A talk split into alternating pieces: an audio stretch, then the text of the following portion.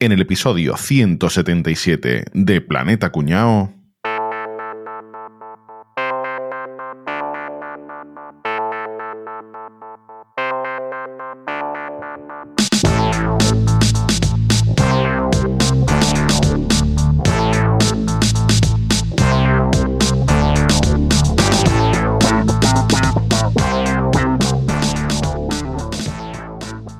Monseñor, vengo por un asunto que debería usted revisar. Estoy muy ocupado. ¿Tan importante es el asunto? Pues verá, hay un español que ha montado una ferretería frente por frente al Vaticano y en la puerta ha colgado un crucifijo de nuestro Señor Jesucristo y un cartel que dice Clavo García 2000 años de garantía. Esto es inadmisible. Ahora mismo, ahora mismo voy en persona y resuelvo este asunto. Buenas tardes, ¿en qué puedo ayudarle? Buenas tardes, soy Monseñor Fanfani, editor del Observatorio Romano, y vengo a decirle que este tipo de publicidad no está permitida por nuestro Señor, y mucho menos en Roma. Así que, por favor, retire eso del establecimiento. ¿eh? Dos días más tarde. Monseñor, que vengo otra vez por el asunto del español de la ferretería. Otra vez, pero vamos a ver, no lo había retirado. Bueno, ha puesto un crucifijo con una imagen de nuestro Señor Jesucristo, pero solo tiene clavado una mano y la otra la tiene así como saludando a los transeúntes. Y debajo un cartel que pone, adivinen en qué mano se usó un clavo García. Pero esto es una infamia. Hereje, hijo de voy a elevar este asunto a las más altas instancias. Se va a cagar ese español del demonio. Buenas tardes, ¿en qué puedo...? Hostia, copón, ¿usted es el Papa? Buenas tardes, hijo. Soy mi santidad el Papa y vengo a decirte que esto que tienes en la fachada no se puede consentir. No puedes usar la imagen de nuestro Señor Jesucristo con fines comerciales. Con Dios no se puede hacer negocio. Bueno, si somos nosotros sí, claro. Santo Padre, mm, perdone, yo no quería molestar a nadie, no se preocupe. Pues que no se vuelva a repetir. Me voy, que tengo que pasar la ITV del Papa Móvil. Dos días después. Monseñor, vengo por lo de la, lo de la ferretería del español. Eh, pero esto es el colmo. Este hijo de Satanás no tiene suficiente con que el mismísimo Papa de Roma vaya a su tienda de mierda a pedirle en persona que quite esa blasfemia del escaparate. Bueno, Monseñor, en realidad el Cristo ya no está. Coño, Vale, menos mal. Eh, entró en razón, ¿no? Te hemos cerrado, ¿no? Monseñor, cerrado, cerrado del todo, no. Eh, pero no me has dicho que ha quitado la imagen de nuestro Señor Jesucristo. Sí, pero ha colocado un crucifijo vacío y debajo un cartel que pone, si los clavos fueran García, ni Dios se escaparía. ¿Ves Evangelio Ever? Forma parte del equipo de Planeta Cuñao. Entra en patreon.planetacunao.com y conviértete en mecenas de tu podcast favorito. Además, estamos en tu red social preferida. Solo tienes que buscar Planeta Cuñao y nos encontrarás. ¡Wow! Magnífico. Ahí su papa. ¿Qué pasa, chavales? ¿Cómo estamos? Estupendamente. No, iré rezando. Comprando bebida, ¿no? Porque hoy vamos a hablar del sumo pontífice. Vaya tela. Y de Yo la papa, que decía ¿no? porque íbamos a coger una papa. Es que, sí, ustedes reírse, cabrones, pero buscar tweets de papa, ¿eh? Con, con papá, con papa, ¿eh? Papa frita, papá, Tiene acento en la A. Mm, y papa de- No tiene acento en la A. y papa de ola mayúscula. que hay. Pero escúchame, ¿en qué momento ha sido inconveniente que solo pusiera papa y fuera de papas fritas Y tú no lo contarás. para poder meterle un episodio que hable de Bueno. papas? Hombre. Claro. Sabéis, Hombre. sabéis que no suele hacer eso. No. No, lo de las papas, que no suele hacer lo de coger cualquier cosa. Lo, lo de met- meter tweets que no estén relacionados con el tema, dicen. ¿no? No, nunca, nunca. Blasfemia. No, no suelo hacerlo. Soy unos cabrones. Ahí, ahí había, había, había un oyente. ¿Dónde está mi hermana? ¿Dónde está? Ayúdame. Que este contabilizaba todos los tweets y los, los tenía hasta clasificados. 264 papas y 266 papados, ¿eh? Que ha habido. ¿Cómo que ha habido menos? Es que ha habido uno que ha repetido tres veces. El papa más torpe, ¿no? Ya sabéis que el Papa es eh, el jefe de la Iglesia Católica, ¿no? Que ha habido muchos a lo largo de la historia, hemos dicho, 264 en total, ¿eh? Muchos no han estado ni un año. Hay, ma- hay más de uno que ha durado poquito, ¿eh? Pero bueno, sobre todo que es que en, en la antigüedad era otro rollo completamente distinto a lo que tenemos ahora, ¿no? O sea, eran gente que, que eran jefes de la guerra, que tenían mucho poder político, no solo religioso. Eran casi señores feudales, sí, sí, con sus ejércitos y conquistaban territorio y sí, sí, claro. Y nada, pues vamos a, a contar aquí unos cuantos casos, ¿eh? así interesantes y curiosos, que muchos seguramente no habéis oído hablar de ellos en la vida. Digamos que había mucho que no predicaban con el ejemplo, ¿no? Correcto. Bueno, había de todo. Correcto. Ni siquiera, yo creo que ni siquiera predicaban, ¿eh? Y También.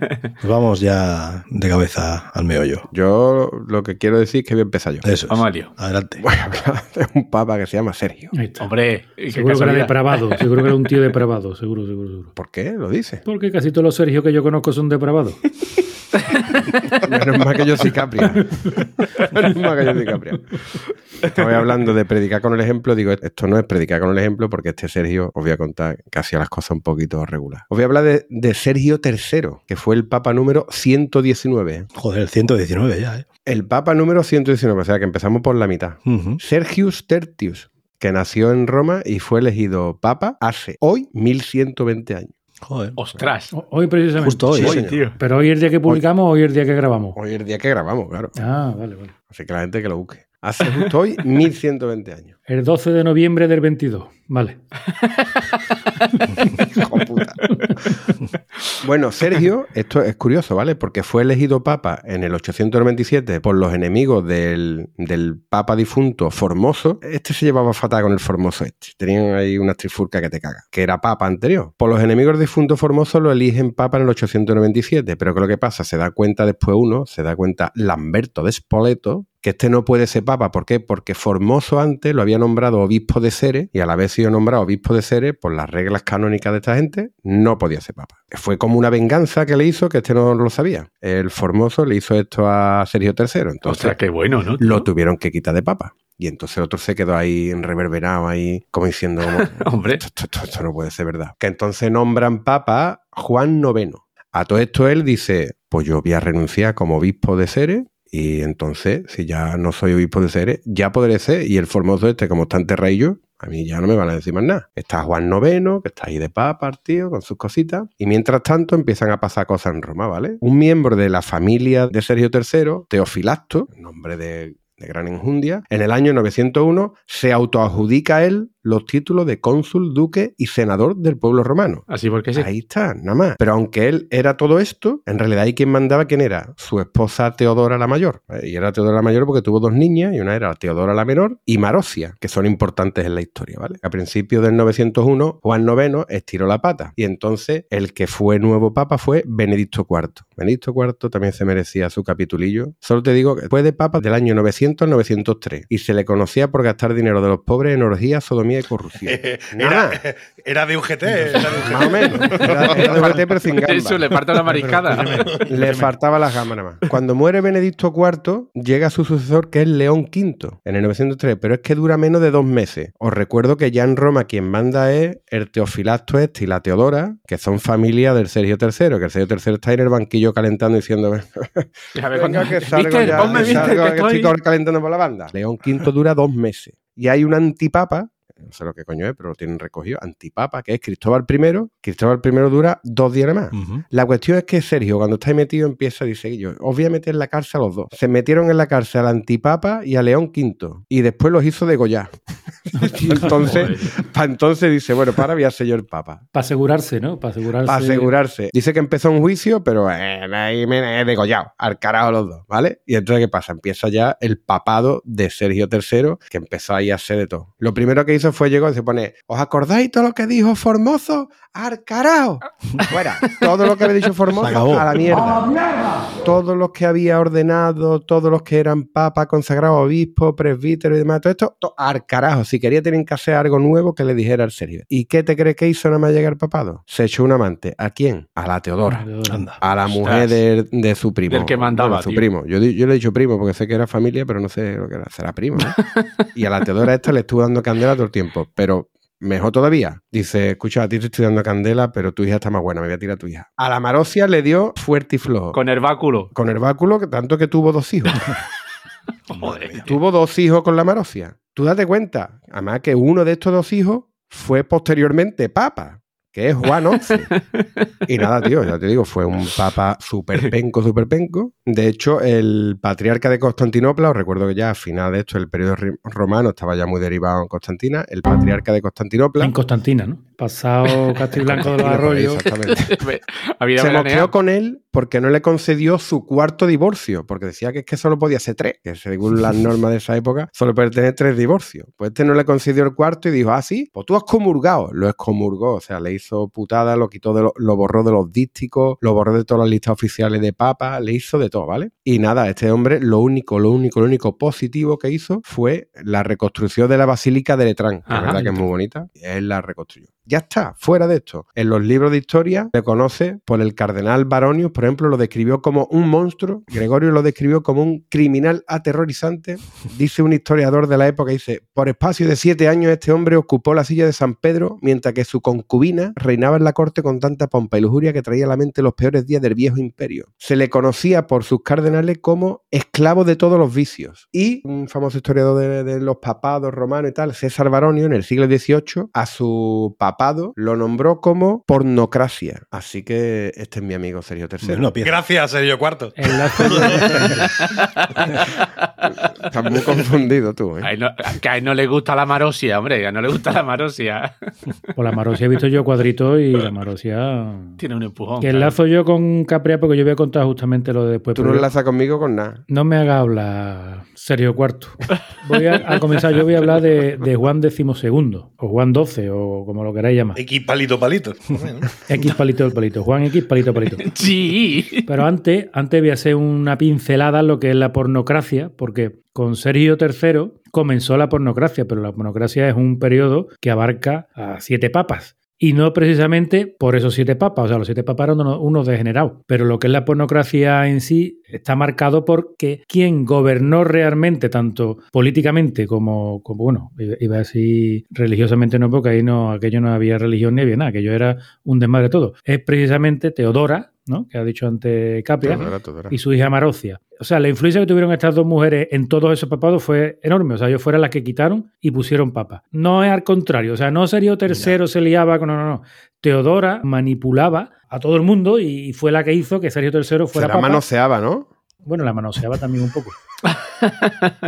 A, la, Teodora esta la ponían como los trapos, ¿no? Porque decía que era una ramera, sinvergüenza. Y es la que manipuló a Sergio III para que matara a su predecesor y para otro, otro tipo de, de cosas. Pero es que su hija, su hija era peor todavía, ¿vale? Siete papas desde 904 a 936 y siguiente fueron más o menos nombrados por esta buena mujer. Sergio III, Juan X, León VI, Juan XI, Esteban VIII y Juan XII, que es el que yo voy a hablar. Escúchame, ahora que estás hablando de mujeres, te voy a contar un tuit de mi amigo arroba Doc Hannibal que dice, si la iglesia tuviera una máxima representante femenina como el Papa, la llamarían Susan Tidad. Su santidad. Oh, Dios, vaya tela. Vaya tela. Esto es lo mejorcito de hoy. El, el nivel A partir de ahí viene- ya Os va. estoy avisando. es que, que yo, que papá, que, que ha sido muy difícil. ¿eh? Bueno, mi papa, Ay, mi papa, ay, mi papa, con los malacatones. mi papa lo llamaban el fornicario. Lo llamaban Juan XII el fornicario. O sea, nada más que con eso ya tenía ahí un dato, un dato bueno, ¿no? Estudioso, era estudioso muchacho. Fue nombrado papa el 16 de diciembre, precisamente hoy que estamos, eh, la- en- en- hoy, del año 955 a los 18 años de edad. Coño, todos los papas fueron nombrados hoy. Qué original habéis sido, ¿no? A la hora de elegirlo, coño. Sí, sí, sí, sí. Y este hombre se llamaba Octaviano, ¿vale? ¿Cómo? Octavieni. Él estuvo en el papado de 955 al 963, muy poquitos años. Y fue nombrado con 18 años. Y si estuvo 8 años, pues hasta los 26 estuvo de papa. Pero vamos a ver, te voy a decir una cosa. ¿Cómo se puede ser papá con 18 años que te levanta todas las mañanas como un roble? Es que de verdad, macho. Es que por eso cogen ahora los papas viejos, viejos. Pero es que en esa época lo mismo no había el voto de castidad. No, ¿eh? ¿Qué coño va a haber voto de castidad? Se lo tienen que decidir ellos. No, Pero no. lo decidieron, quiero decirte, porque en aquella época no, no, no había, claro. A lo mejor, o sea, no estaba mal No, visto. Por... Por lo menos en el siglo XV no, no había voto de castidad. Este buen hombre, que se llama Octaviano de Tuscul, Tus- Tusculo. Tus- Tuculo. Es que sí, ya el apellido ya le tiraba por ahí. Túsculo. ¿eh? Tú sabes lo que es túsculo, ¿no? No lo sé. No. El apellido de Octaviano. Una residencia romana donde vivían los papas, chulo. Correcto. Anda. Sí, por algo eres Sergio Cuarto. bueno, pues este hombre es considerado el peor sumo pontífice. po- Pontífice. Pon- no pontífice. pontífice. Pontífice de la historia. Pontífice. Compítice. Es el Papa número 130 y fue juzgado por adulterio, perjurio, sacrilegio e ingesto. Ingesto. Será, será ¿Qué ingesto. Ingesto. Ingesto. Será, Comía- será comía mucho, ingesto es comer, cojones. Ingesto. Comía mucho, comía mucho, lío O, puta. o- ingesto o cómo, ¿no? He dicho incesto. No, ha dicho ingesto. el, que, el que vaya a montar el episodio, que rebobine y que verá como he dicho incesto. Carajo para ti. Por No, supuesto. no he dicho ingesto. No he dicho ingesto. Y además, os voy a hacer un spoiler, fue asesinado a martillazo, a martillazo, Hola, tío. por un marido celoso que lo trincó con su mujer, dale que te pego. O sea, este fue ya, ya he hecho spoiler, murió, ¿vale? Esto no fue. Y todo esto con 26 años, le dio tiempo un montón. Pero ¿y qué culpa tendrá el Papa de eso? La culpa será de la mujer. ¿no? Bueno, pero en esa época igual era otro el, el criterio. ¿no? Este hombre, que era hijo de Alberico, Alberico II, Albarico. Albarico. Alber- no, Albarico no, Alberico, Alberico II, tiene una particularidad. Este hombre fue nombrado papa, El Papa Maño. pero si yo me quería, me quería dejar seguir, tío, si es que no me dejáis, después de decir que mi... Puedo continuar así, ¿no? Proceda. Adelante. Adelante. Este hombre, este hombre fue el primero que se cambió de nombre, ¿Ah? porque Sergio se llamaba Sergio, pero este fue el primero que se cambió de nombre. Menos uno, bueno, mento, el segundo. Hubo uno al principio, hace un montón de años, que se llamaba Mercurio, pero como Mercurio era un dios pagano, él se llamó Ajá. Juan. Fue nombrado papa tan pronto porque el padre, el padre dijo, cuando yo me muera, bueno, lo nombró príncipe primero, ¿vale? El padre era el rey. Cuando el padre muriera, él iba a ser el rey. Sí. ¿Qué es lo que pasó? Que dijo el padre, por favor, cuando yo me muera, aparte de ser rey, también tiene que ser papa. Entonces, cuando se murió, su súbdito lo nombraron papa. Vale. ¿Qué pasó? Que fue el primero que compartió el poder político con el poder religioso. Unió esos dos poderes. Y Imagínate nota, con 17 años, la testosterona hasta arriba, y era el papa y el rey. ¿Qué es lo que pasó? Que heredó lo peor, lo peor, lo peor de sus abuelos. ¿Que roncaba? ¿Quién era su abuela? Teodora. Marocia. Ah, la Marosia. La, la- Hostia. Que Marocia fue peor todavía que, que su, Que su madre. madre, que, que la otra. Pero es que llamarse así y ser buena persona no es compatible. O sea, Marocia tiene que ser una hija de puta, seguro, fijo. No tiene otra forma de ser. Tiene nombre de perfume ruso, de eso, ¿no? Aparte- Marosia, de Pogón. Tiene nombre de equipo alemán. El Marose de el- el- bueno, sí, sí. Que el padre, oye, el padre gobernó durante 22 años y la verdad que el hombre lo hizo bien. O sea, el hombre no era, era yo qué sé, era como feijó, ¿no? Así un... bi, bi, que- Bueno, que ni sí, ni no. vaya- ya Vaya, ejemplito, vaya sacando la patita. No, en Galicia feijó, pues sí, que sí, que sí, no, pero bueno, tampoco es como para tirar cohete, ¿no? Pues era el padre de este, era un feijó de la vida.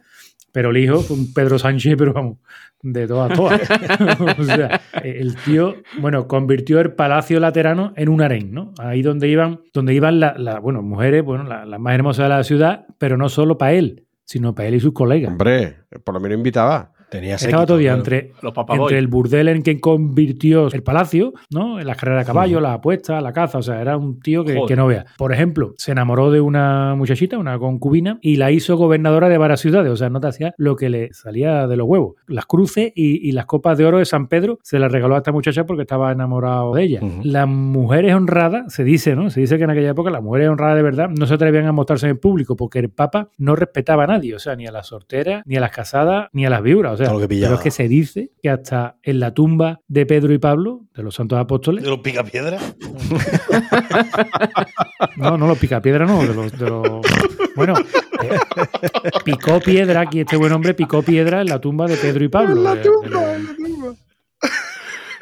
Pero esto no es lo más grande, que no le hacía asco a nada. Ajá. Ah, que también le metía a la carne. Además de la bella mancebita, pues también le gustaban los adolescentes jovencitos, musculosos, como Capria, ¿no? Así musculoso. Pero que me estoy dando cuenta que todos los papas estos eran un calco uno de otro. Mientras mejor lo hiciera en la cama el chavalito, así lo nombraba obispo de un sitio o de otro. Muérete. Pero lo más grave es que nombró, es que nombró obispo a un muchachito con 10 años. ¡Hala! No me jodas. Y además de todo eso, Anota iba a la guerra. O salía por allí con los ejércitos y tal, porque bueno, los territorios papales hoy en día sabéis que son muy pequeñitos, ¿no? El Vaticano es una placita con cuatro kioscos que venden salchichas y poco más, ¿no? Y Sachipapa.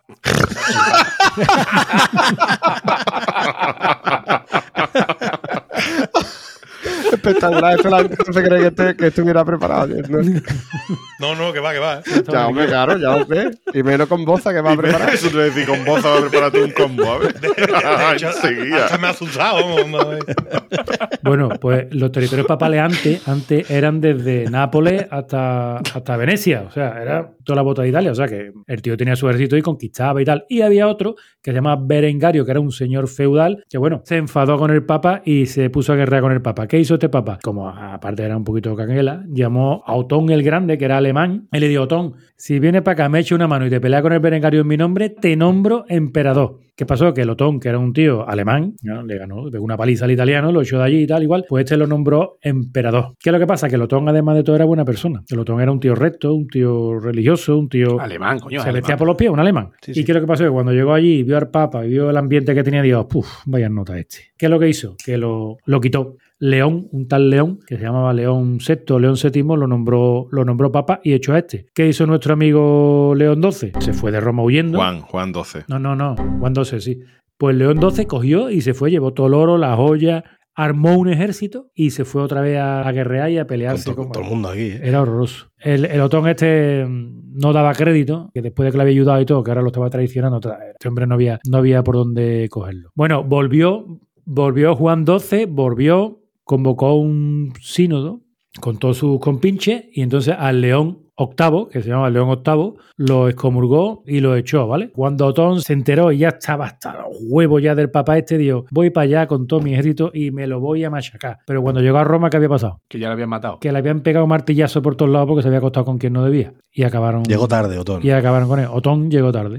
Entonces, ese marido engañado, digamos, fue un héroe para los romanos porque acabó con un papa que era un auténtico... Horrible. Bueno, y que recordado que murió con 26 años, ¿eh? Vaya vidorra, tío. La que lió desde 18 a los 26 años el tío. Qué fuerte. Caray, vaya personaje, tío.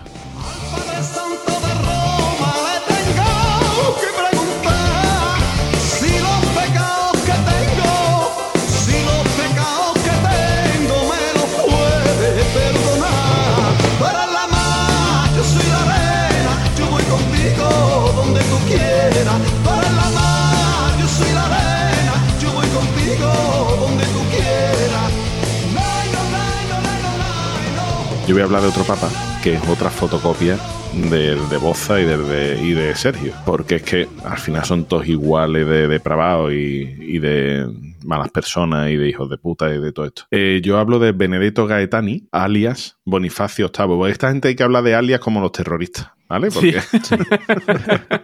Acá. Sí, sí, sí.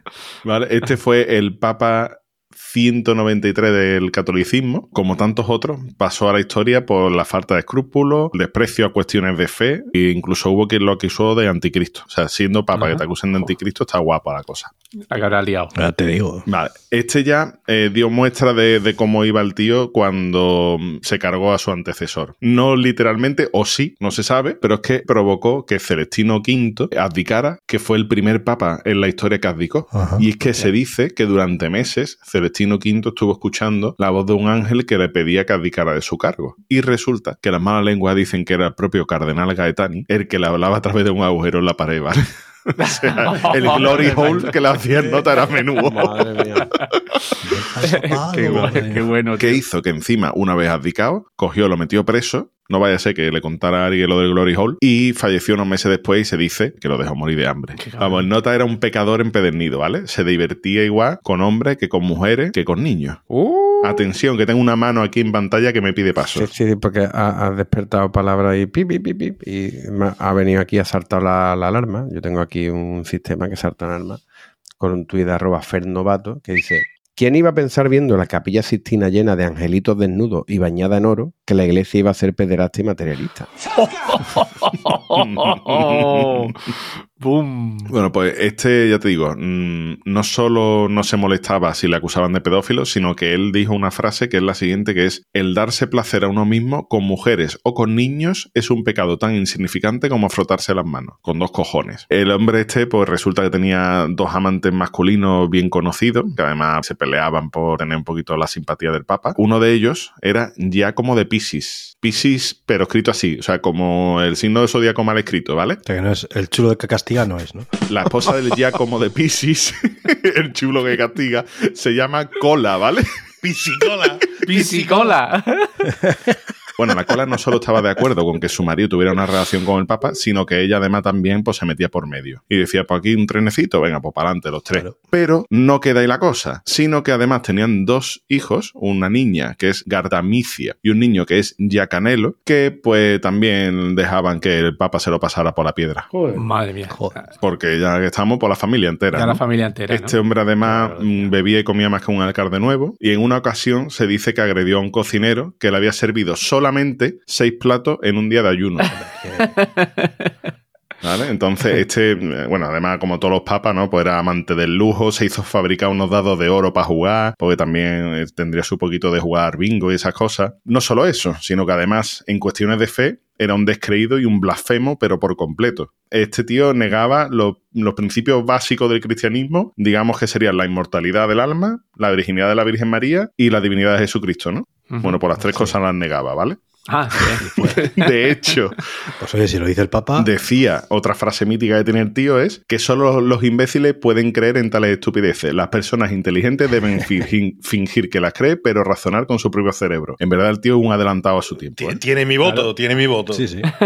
A un capellán que por lo visto algo le pasó y el hombre estaba pidiendo ayuda a Jesucristo. ¡Ay, Dios, ayúdame, Jesucristo! No sé qué. Le dijo, idiota. Dije, Jesús fue un hombre como nosotros. Y si no se salvó a sí mismo, ¿cómo te va a salvar a ti, carajo? O sea que- Joder, papa niño. Este, este estaba bien.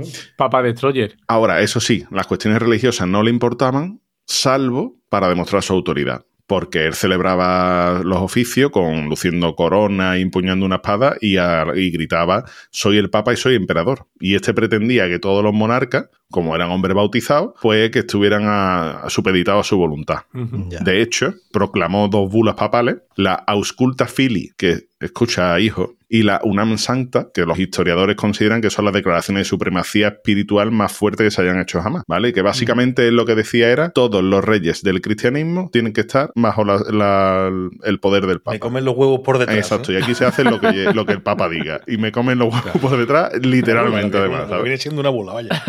Totalmente. Este tío además era un visionario, porque este se inventó la idea del jubileo universal. ¿Sabéis lo que es el jubileo? no? Sí, claro, sí, sí. Un año en el que se redimen todos los pecados siempre que tú vayas a un punto, ¿no? En concreto. Pues este hizo el primer jubileo universal, lo hizo él en Roma, consiguió que más de 30.000 personas fueran a Roma. Ojo, estamos hablando del 1300, ¿eh? Eso es una barbaridad. Que sería la población entera de Italia. vamos. De hecho, la marea humana que ocasionó en Roma ese año propició la creación del primer código de circulación de la historia ¡Hala, qué bueno, tío! que regulaba, entre otras cosas, la obligación de circular por la parte derecha de la vía. Qué guay. Qué bueno. Qué bueno, tío. El tío, yo lo veo que, que era un adelantado a su tiempo. O sea, un hijo puta, Apu- por supuesto. Apuntada manera, apuntada manera. Era un vi- visionario, visionario. Es vicio.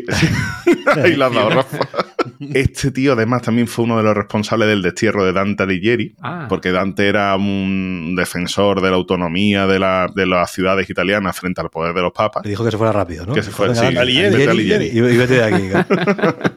Y el Papa, por, por el contrario, ya te digo, que antes dijo que, que todos los reyes y todo el cristianismo tenía que estar supeditado a su poder, ¿vale? Entonces, eh, Dante, ¿qué es lo que hizo para vengarse de este? Pues que lo situó en uno de, los, de sus círculos de- del infierno de la Divina Comedia y le metió ahí un- un- el personaje de- del Papa Bonifacio VIII. Ahora, el mayor enemigo que tuvo Borboni, porque este es tigretón. eh, fue el rey Felipe IV de Francia. Este tío le dijo, pa chulo chulo mi pirulo. Y dijo que, que no se plegaba a la exigencia del Papa, ni muchísimo menos. Decretó la prohibición de sacar dinero, bienes preciosos del reino para el pago de diezmos de la, de la iglesia, del Vaticano. Y esto, ojo, que no era ninguna tontería, porque Francia en ese momento era la principal fuente de ingresos que tenía el Vaticano. ¿Cómo reaccionó el Boni? Pues los comulgó. ¿Qué hizo Felipe IV una vez que los comulgó? Pues cogió la bula papal de la Oculta Fili, que va directamente hacia el Felipe IV, y la quemó. Y convocó un concilio en el que acusaba al Papa de herejía, impiedad, sodomía, adulterio, asesinato y brujería. Dos cositas. Y se dice, se dice que de todos esos cargos, menos del último, el de brujería, eh, estaban plenamente fundamentados. que, que lo demás, oye, todo eso, sí, brujería no, ¿eh? Yo brujo no. Lo demás, todo lo que tú Ahí quieras. está, hasta ahí podemos llegar. Eh, otro de los grandes rivales que tuvo el Papa era la familia Colonna. Los Colonna, los Gaetani y los Orsini eran las tres familias más potentes que había en esa época. ¿Qué pasaba? Pues este tío, el Gaetani este, el Papa, obviamente todos los beneficios iban hacia su familia. Los Colonna entonces iban a por él a saco. Pues Felipe IV, que tonto no era, cogió y se reunió con los colonas y dijo, escúchame, a este no lo tenemos que quitar de en medio. Entonces tomaron al asalto el Palacio Pontificio de Anagni, que era la ciudad cercana a Roma donde estaba este tío, y lo hicieron prisionero. Dicen que ante la negativa de este tío a rendirse y demás, uno de los colonas cogió y le pegó una torta en la cara, que eso se llama el ultraje de Anani, ¿vale? De hecho hay un cuadro y todo bastante famoso. La hostia además de, de una bofeta mm, simbólica y ¿Pero física. ¿Era consagrada la hostia o no era consagrada? Yo creo que esa se consagró allí mismo. En Mm. ese momento. Sí, sí. Era también un símbolo de, de- de que, oye, que yo puedo más que tú. A mí me da igual que tú seas el papa, yo te pego aquí una aguanta y Santa Pascua. Aunque Arboni lo, lo apresaron, él también tenía amigotes, ¿vale? Entonces, entre varios cardenales y burgueses, amigotes suyos y demás, mandaron unos soldados que lo liberaron. Pero eh, cuando este volvió a Roma, ya estaba demasiado entredicho, además tenía gota, cálculos renales y tal, y murió a los pocos días. Y se dice que incluso en el lecho de muerte acabó blasfemando y mm, cagándose en los muertos de todo y maldiciendo contra todo y contra todos. Bueno, pues hasta una vez muerto, el rey Felipe IV convocó un proceso post-mortem contra el Papa para maldecirlo ya de por vida y de por muerte incluso. Y lo que pasa es que la curia romana consiguió convencerlo y calmarlo un poquito decirle, diciéndole que yo, escúchame, que ya está la institución bastante tocadita, como para que encima ahora, post-mortem, abramos un, proceso contra el Papa. Pero claro, ya con eso se ganó el rey Felipe IV los beneficios de los futuros papas y de ahí fue cuando se traslada el papado desde el Vaticano a Aviñón, que sabéis que hay una parte en la Sí, que se traslada a Francia. Ahí quería llegar. Ahí querías tú llegar. ¿eh? Sigo yo. Aquí te tomo el relevo, Álvaro. Sigo Venga, yo a venga. partir de ahora. Porque justo los dos que hemos- lo que nos hemos preparado es justo a continuación el uno del A otro. ver qué ¿vale? cabroncete toca ahora. Yo voy a hablar de unos cuantos, porque ahora viene una época que hay mucha gente, mucho historiador que considera la época más loca en los papados a lo largo de toda la historia. Yo hablaré justo lo que pasó a continuación. Lo que pasa a continuación te sorprenderá. Te sorprenderá.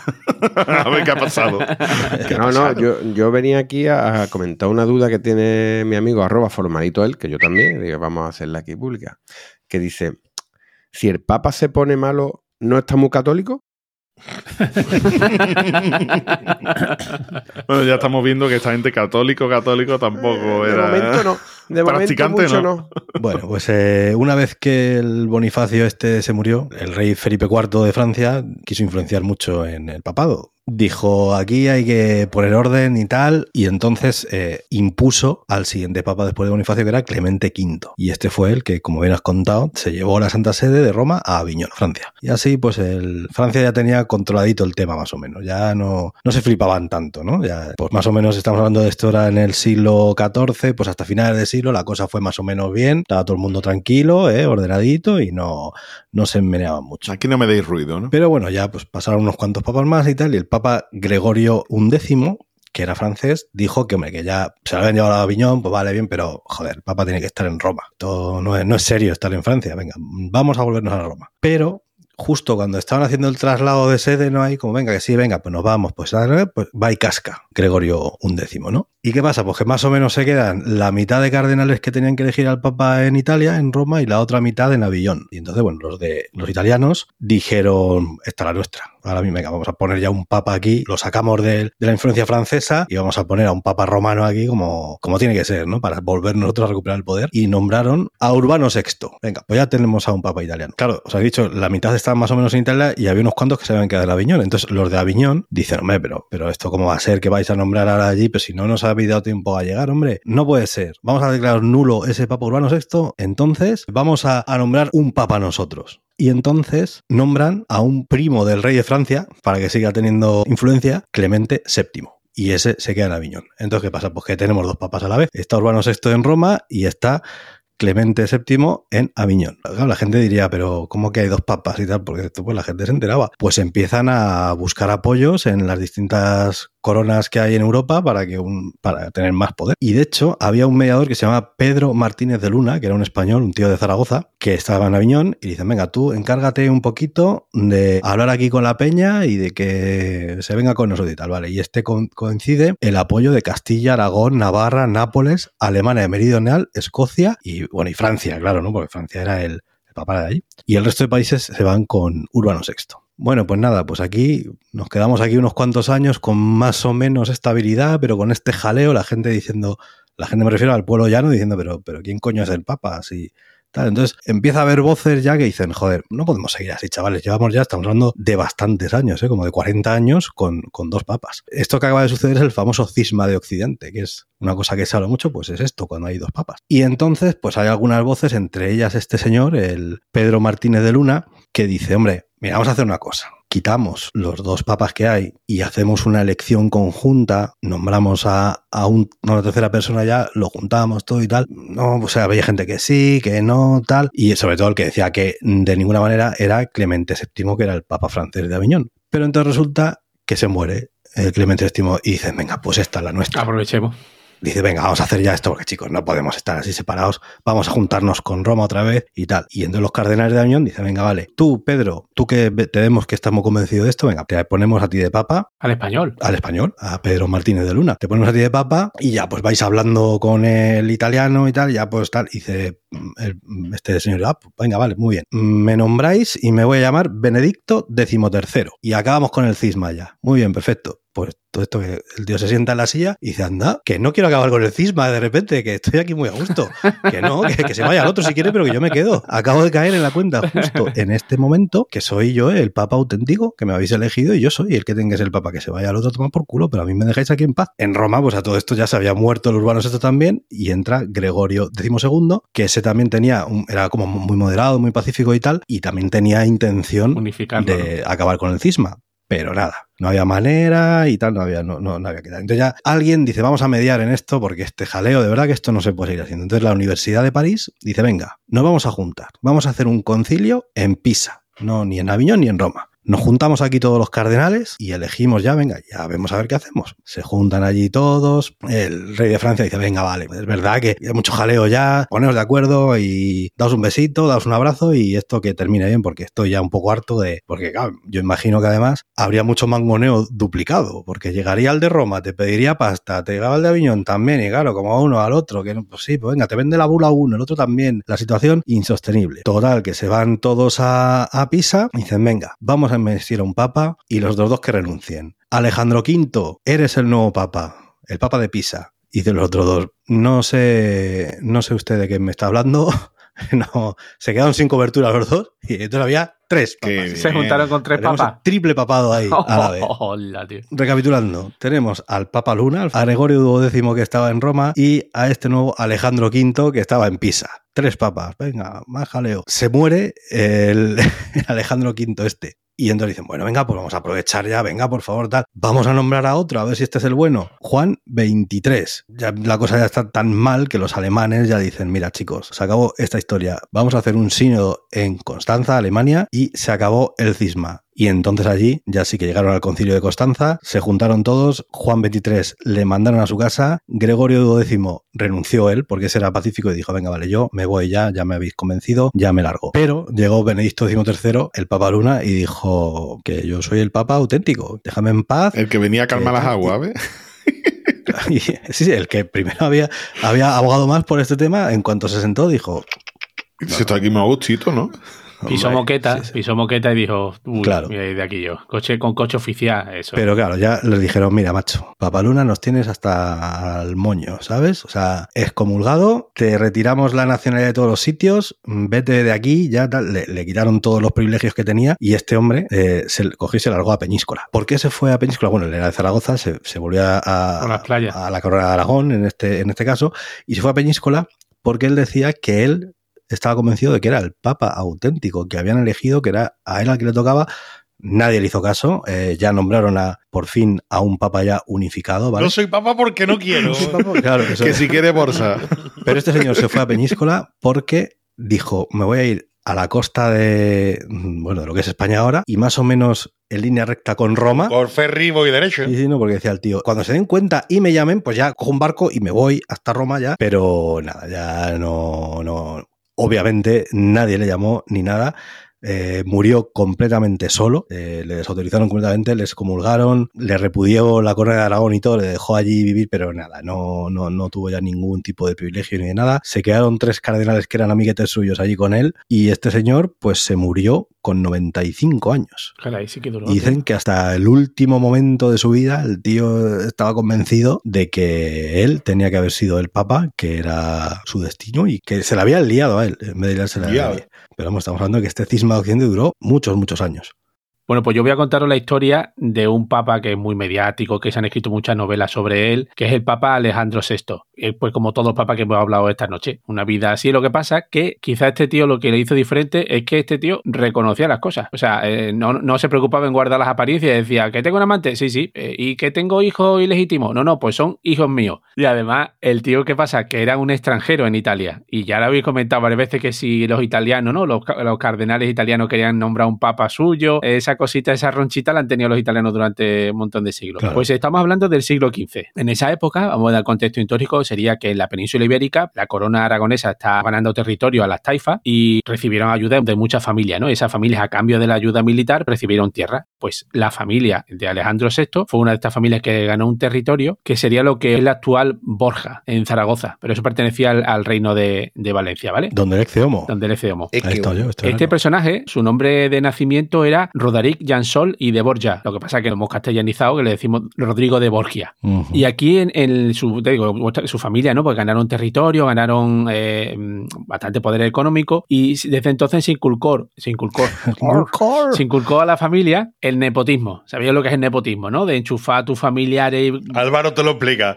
Eh, es un familiar colgando y el otro lo mismo. Exactamente. Pues así que no es de extrañar que cuando uno de sus tíos, que llegó a ser papa, el papa Calixto III, lo primero que hizo fue enchufar a su sobrino de cardenal y lo hizo cardenal con 25 añitos. Y ahí rápidamente Rodrigo empezó a, a mostrar que era un tío tela de ambicioso. Y lo que estoy hablando de que en esa época que si eran señores, ¿no? Que, que estaban todos los días de- guerreando y tal, pero es que la, Sí. la pelea que había ahí entre familias poderosas, que no se disimulaban, ¿eh? Que ahí si hacía falta se declaraban la guerra para conseguir poner a alguno de sus familiares como papa. Claro. Y una de estas familias que se la tenía jurada al Calixto III, porque Calixto III también era un extranjero en Italia, era la familia Orsini. La familia Orsini era igual, porque es que esta gente llegaron a acabar poniendo a tres de sus familiares como papas de Roma, que es que era lo que se hacía en la época. Sí, si sí. tú tenías poder, lo que tú querías conseguir era tener al papa que fuera de los tuyos, ¿no? Colocar tan niños, claro. Claro. Bueno, pues eh, Alejandro VI, tras lograr el, el puesto de cardenal, empezó a demostrar, oye, pues vale, sí, este le ha enchufado a su tío, pero este tío como, como- gestor y como negociador, el tío es cojonudo. Imagínate que se murió eh, su tío, Calixto III, y los Orsini empezaron a pasar por la piedra a todos los familiares de- del Papa, porque querían acabar con esa familia. Algunos salieron huyendo, otros se los cargaron misteriosamente, y este que hizo, el tío se quedó en Roma con su par de huevos bien puestos y dijo, que cuando votamos el siguiente Papa, que yo me quedo aquí, yo no me voy a escapar. Y dice que eso quiera que no, allí entre la, ¿no? la gente de esa, de esa época ganó bastante crédito, como diciendo, joder, qué tío más valiente. Y mm, su tío le había nombrado cardenal y vicecanciller, que eso sería más o menos como el encargado administrativo, ¿no? De, de la parte de allí de, de Roma. Y ya te digo que el tío era muy buen gestor porque los cuatro papas siguientes lo mantuvieron en su puesto, ¿vale? O sea, que estaba enchufado por su tío, pero el Ujú. tío parece que valía, ¿vale? Y además, ellos eran catalanes, ¿no? Porque venían de, de, lo- de los catalanes que habían, Bueno, que ya habían está, conquistado. pues, es que Ya, zarcó la patita. bueno, pues eh, lo primero que hizo fue cambiarse el nombre y se puso Rodrigo de Borgia, Ujú. para que sonara más italiano. Pues no sería muy catalán. Bueno, pues este hombre os he dicho que fue eh, ayudante de los papas, ¿no? Vicecanciller durante, pero un montón de años. ¿Qué pasa? Que empezó a acumular, pero muchísimo dinero, muchísimo poder, de manera que dio rienda suelta a algo que le encantaba, que eran las mujeres. Tenía amantes por todas partes. Como en el, siglo XV los cardenales no tenían que hacer voto de castidad, Ya. reconoció a sus amantes, le Claro. puso su apartamento allí en el Vaticano y a todos sus hijos, que tuvo siete, los reconoció como hijos propios. Tras la muerte del Papa Inocencio VIII, y como yo os he dicho que este tío era uno de los cardenales más ricos que había en Roma, pues consiguió llegar a ser papa con 61 años y se cambió el nombre de Rodrigo de Borgia a eh, Alejandro VI. ¿Qué es lo primero que hizo? Os lo he dicho ya. Esta gente estaban enseñados a que los Borgia había que enchufar familia. Pues enchufó a 10 de sus familiares en el Vaticano de diferentes cargos. Este es el motivo por que yo he elegido a este papa. Porque si el papa Alejandro VI es súper conocido por ser una de la familia Borgia y tal y cual, os he dicho que enchufó a 10 familiares. Pues ojo, este tío logró que su cuñado acabase siendo papa de Roma. Vamos. Eso es mérito absoluto. Eso ya, superador máximo, ¿vale? Pues el hermano de una de sus querías, que se llama Alejandro de Farnesio, llegó a ser Pablo III. Así que me parece genial que un papa haya conseguido hacer su cuñado también papa. Ya te digo. Es el, el zumo un cuñado. Totalmente. Cuando un papa llegaba a acumular tanto poder, empezaba ya con los de Farío. Este tío empezaba a vender eh, cargos a gente que tiene dinero. Oh, mira que tengo tal, que mi niño que quiero que sea obispo. ¿Cuánto? ¿El obispo cuánto cuesta? Tanto. Obispo niño que tiene, ya está. Otro visionario. ¿Qué pasa? Este señor vivía en una época donde Roma aquello era un descontrol tremendo. Dicen que había como 200 asesinatos al mes. Y este tío, he dicho que era muy buen gestor, que era muy buen negociador, pues creó una especie de C6 Vaticano, ahí ya imagináis con la musiquita de fondo, y Horatio allí diciendo una frase en latín, que mandó que investigaran tantas muertes. Decía, bueno, este que se ha muerto, pero ¿de qué se ha muerto? No, vale tirarlo ya al río que se lo coman los bichos. Empezó a investigar la muerte, encontraba a los responsables, acababa con ellos, los ahorcaba y hacía una cosa, arrasaba sus propiedades Ostras. tiraba las casas, quemaba sus campos como escarmiento. Y ahí sí que ganó un montón de apoyo popular. Entonces, contra esta familia Orsini, lo que hizo fue lo que había explicado antes. Se inventaba algún delito de lo que fuera, los excomulgaba y acababa expro- expropiándole todas las propiedades, ¿vale? Este Alejandro VI llegó al poder un año de la de histórico, 1492. Y ya os he dicho que era muy buen negociador, pues fue el que consiguió poner orden en el reparto de los territorios conquistados en América entre Castilla y Portugal. Y después, además, este fue el que firmó la expulsión de los judíos de España. Y le dijo, vale, pues esta propiedad que tenía este judío para la corona y esta otra para Pa' mí. mí. Y se fueron repartiendo las propiedades de los judíos entre la corona y la, y la Santa Sede. Y la última, la leyenda negra de este hombre viene sobre todo por el banquete de las castañas, que no sé si conocéis este banquete. Os leo el documento que he encontrado, ¿vale? Por la tarde hicieron un banquete en el Palacio Apostólico. 50 meretrices honestas que después de la cena bailaron con los sirvientes y con otros asistentes. Primero con sus ropas, después desnudas. Después de la cena, se pusieron en el suelo los candelabros de las mesas con las velas ardiendo. Se esparcieron castañas que las meretrices cogían gateando desnudas sobre sus manos y sus pies. O sea, imaginaros allí a cuatro patas Cogiendo castañas. la- las meretrices dando saltitos y jugando a coger castañas eh, delante de los cardenales, con el Papa y el Duque presentes y mirando. Finalmente se anunciaron premios como túnicas de seda, pares de zapatos, birreta y otras cosas para lo que más veces pudieran conocer carnalmente a las meretrices. Dice que la orgía, la orgía de la, del banquete de las castañas fue antológico, que no le permitió a este hombre ni de- los, los siguientes dos o tres días dejó de asistir a los actos religiosos porque estaba el hombre Tenía agüeta. Tenía tremendo. Eso me recuerda. Me recuerda algo, ¿no? No, no, que me recuerda aquí. el eh, banquete de las castañas un jueves para Capria. Es que de verdad me ponéis una famita que de verdad. Me recuerda al tuit de mi amigo arroba tiro de gracia, que se ve una foto de Feijó con un, con un cura, ¿no? Dice, señor Feijó, tal y como está la cosa, la iglesia es la única que le puede ofrecer un acuerdo de gobierno convincente. ¿Cierto? ¿Cómo de convincente? Que el Papa te ponga la polla en la frente.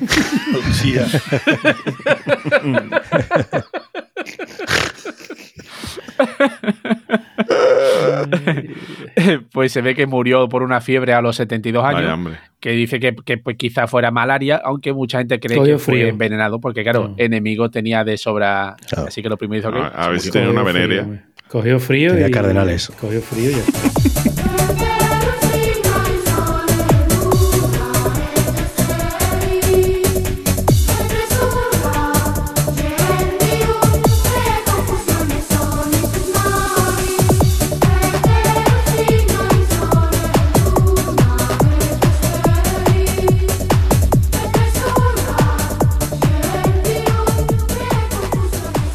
Nos vamos ahí hasta el año 1513, al Papa número 217 de la Iglesia Católica, el señor Lion X o León X, ¿no? según el sitio donde lo... Ya ves. Tiene nombre de, de- de boxeador negro del Bronx. Este viene después de, de Julio II. Viene de la familia que hemos hablado varias veces ya, de este apellido tan maravilloso, tan italiano y tan florentino, como es la de los Medici. León X, el nombre secular, ¿no? El nombre de verdad, es Giovanni di Lorenzo de Medici, que es de la familia que ya hemos hablado, que potencian la cultura, el arte, son súper ricos, etcétera, etcétera. Y su papado no fue muy diferente de lo que eh, su familia promulgaba, ¿no? Desde muy jovencito ya apreciaba, ya eh, tenía pasión por las artes, la cultura y demás. Y ya como papa fue de hecho el principal mecenas del Renacimiento. Este pontificado propició lo que fue la época de oro de los artistas de la época. Era mm, Rafael, Miguel Ángel, Da Vinci,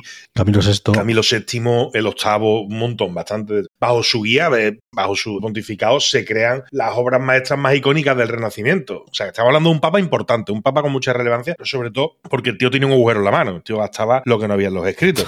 El legado ¿no? de- del, del papa León X fue la Catedral de San Pedro, en Florencia. Ah, Esta es la representación de la Iglesia Católica y este es el poder que tiene, esta es la belleza que tiene y yo voy a construir esta catedral por mis huevos. Pero no tenía dinerito, porque se lo estaba gastando todo. Ya. En ser mecenas de todo, darle dinerito a los artistas, en poner bonito todo aquello. ¿Y qué hizo el tío? Vendía indulgencias. Hmm. Fue muy controvertido esto porque se dedicó a decir, venga, escúchame, tú me das dinero para yo poder construir la Basílica de San Pedro y te perdono, te doy un papelito donde se te perdonan todos tus pecados. Eh, la intención era noble porque el tío lo que quería era construir la casa de Dios más grande del mundo. Pero claro, le tocó los huevos bastante al personal, hasta el punto de que unos cuantos eh, se rebotan ya más de la cuenta, y surge lo que todos hemos conocido como la reforma protestante que lidera a Lutero. Lutero. Lutero. Este episodio cambia la historia de la religión cristiana para siempre y ya ¿Este necesitaríamos episodio? otro, ¿El que otro- estamos grabando? no, no, este Sí. no, el episodio del, del luteranismo, ¿no? Del protestantismo luterano.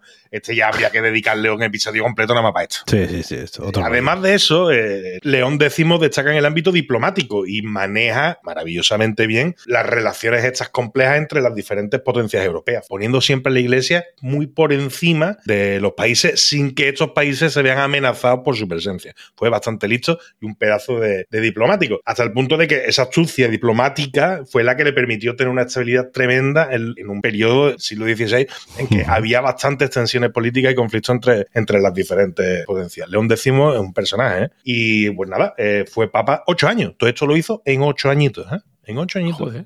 Y hoy tenemos. Pero la catedral, la catedral le dio tiempo a terminar en ocho años, tío. Hombre, no, me imagino que no, pero puso la primera. dejó pagado, la dejó estrenó, pagado, ¿no? Dijo, se hizo la claro. fotito y dejó. Pidió el ahí. préstamo, la hipoteca. pidió el préstamo y dejó la...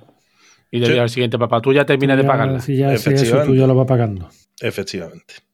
Y esa es la historia de Lion X. Bueno, pues buen repaso hemos dado, ¿eh? Y eso que anda que no quedan, ¿eh? ¿El, Fra- el Francisco qué número es? Pues 267 será, ¿no? 264, ¿no? No, pero el Francisco, ¿qué? Un primero. Primero. Francisco es Francisco a secas. No, no es primero. Pri- primero. Este va sin. sin El, primero que hay. Sí, el primero no tiene número. No sabía el chiste ese que, que dice que, que le preguntaron al Papa que le había sorprendido que eligiera como nombre de, de Papa a Francisco I, porque siendo argentino todo el mundo se esperaba que se hubiera hecho llamar Jesucristo II. Yo quiero recomendar un libro. Pero espérate que lleguemos a la despedida, ¿no? Cojones. Ah, bueno, estás no, si ya hemos eso. llegado, ¿no? Sí, sí, ya está. No, sí. ¿no hay, más tweet o qué? Sí, Sí, como son tan hombre. Ah, malos. sí, ah, hay ve. tweets. Como son tan Iba a malos. hoy. preguntarte, sí, a ver si. Bueno, pues después de ti, venga. Estaba diciendo que eran difíciles. A ver si había fumata blanca, te iba a preguntar. Fumata siempre hay. Fumata todo lo que se pueda. Venga, vamos con el primero de arroba Erpali. Dice, España es ese país de mayoría católica que cuando le toca ir a una boda tiene más gente en el bar de enfrente que dentro de la iglesia. haciendo un simpa. Bueno, haciendo un simpa... Bueno, no, que va. bueno eso pasa, ¿verdad? Las bodas y el último mongolo es el que paga. Primer se sobre papas, ¿eh? Primer tuit sobre papas. Sobre la iglesia, capullo. Sí. ¿Para qué quiere, tío? Primer tuit sobre papas. Venga, vamos a ver el segundo. Joder. Venga, vamos con el siguiente de arroba 2 Hannibal. Amparo, nueve letras. Lo que es el papa. ¿Qué pongo? Pontífice. ¿Tífice? Estás tonta. ¿Ves cómo tenía que abrir la iglesia? Venga, el siguiente de arroba profeta Baruch. El Papa Francisco escucha música en Spotify.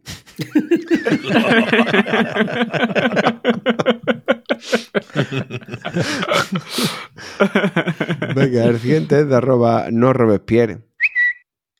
Hay que ser muy mala madre para abandonar a su hijo en la puerta de una iglesia. Tienes 35 años. No me cambie de tema. Se te misma de papas también, también.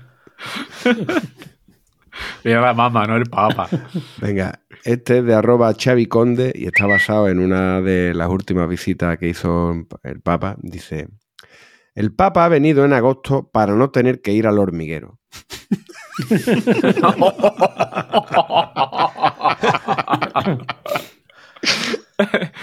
Es curioso, llevamos ocho años metiéndonos con Palomamoto y no nos han cerrado todavía el podcast, tío. Ni, no- ni nos han llamado para decirnos que.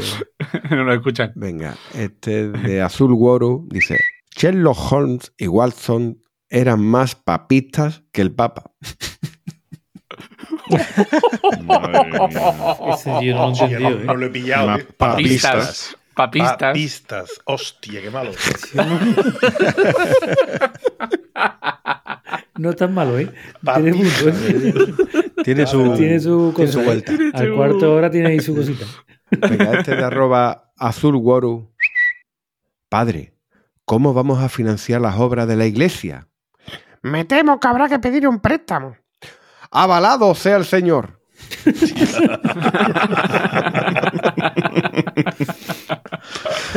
Venga, el siguiente de arroba me llaman mulo. Me han encargado vallar toda la iglesia. Vaya por Dios. El siguiente de arroba mulacam. Se le llamó Santo Padre porque el Papa inducía error en la comunidad gitana. Venga, este de arroba Sor Furcia. Me caso. ¿Por la iglesia? No, no, por los 15 días de vacaciones. Algunos, algunos hay así, ¿eh? Con tema de pareja de hecho y demás, ¿eh? Y terminamos con este de arroba Mortimer Fu. ¿Al final te casas por la iglesia o por lo civil? Porque la Meche está preñada y su padre tiene una pedazo de escopeta. ¿Y qué buena pareja hacéis, coño?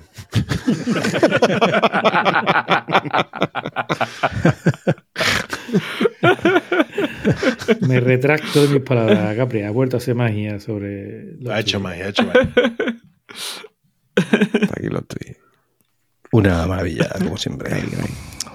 Pues nada, señores, vamos a desmontar el cónclave. ¿eh? Fumata negra, hoy no elegimos papa. Fumata negra nada, no ha habido suerte Nada, hoy. hoy no toca, tendrá que ser la siguiente. Así que venga, Álvaro. Yo ya no digo más nada, ya te digo que en unos meses hace la comunión mi hijo el mayor. Vaya a ser que Ah, me pues no, ¿eh? comulguen Por ahora y pase algo. Vamos a tener que hacer por lo civil la comunión. Venga, Rafa. Pues yo me hubiera encantado contaros esa historia eh, tan conocida por mucha gente de por qué el papá tiene que ser un hombre y no puede ser una mujer. Pero se me ha venido a la cabeza que ya lo conté en otro episodio y no quiero Sí, repetirme. Sí, sí. Pero sí os voy a contar otra curiosidad, que fue el regalo que le hizo Batman al Papa, Uy. el Vaticano. Madre no. En la cabeza no, por favor. Sí, sí, en la cabeza, sí. Con un remo. Caballeto. Yo tengo una frase de, de Steinhal, ese, ¿no? El que, le- el que llegó a Florencia y le dio el para tatús, Este- que, y precisamente sobre el, el papa mío de este Alejandro VI. Dice que fue la encarnación menos imperfecta del diablo en la tierra.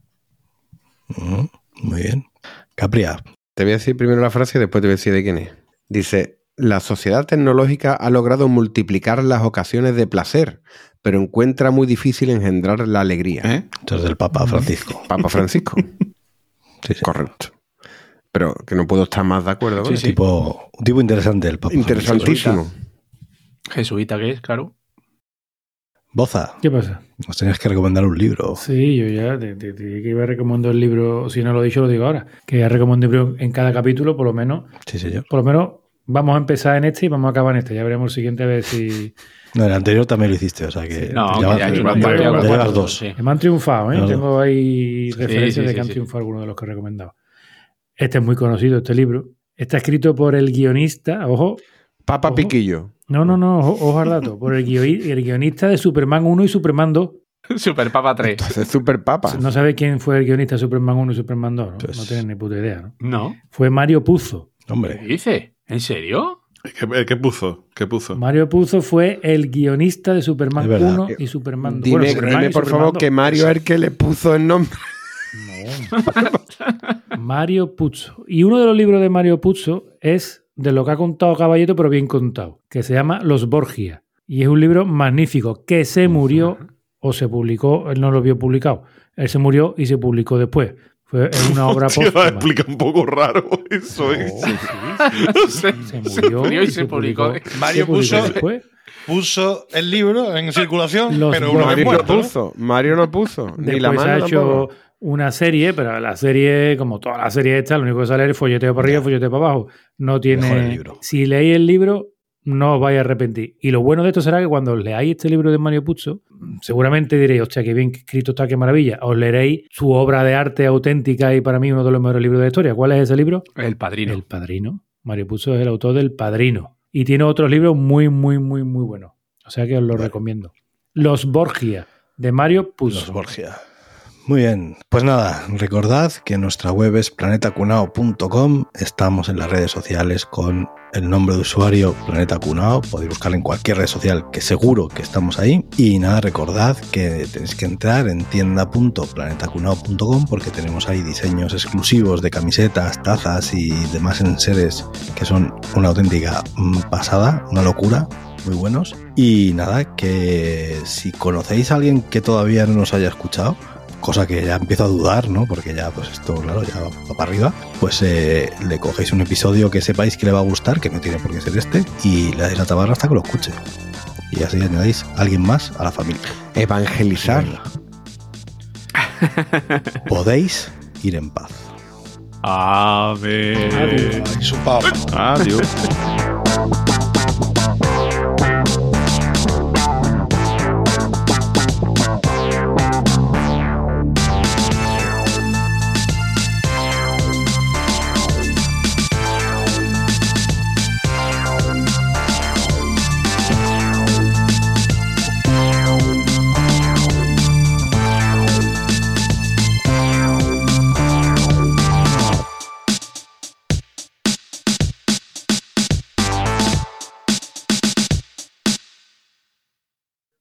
Que, es que si no te lo lees antes, tío, te hace mucha más gracia que si te lo lees antes, ¿sabes?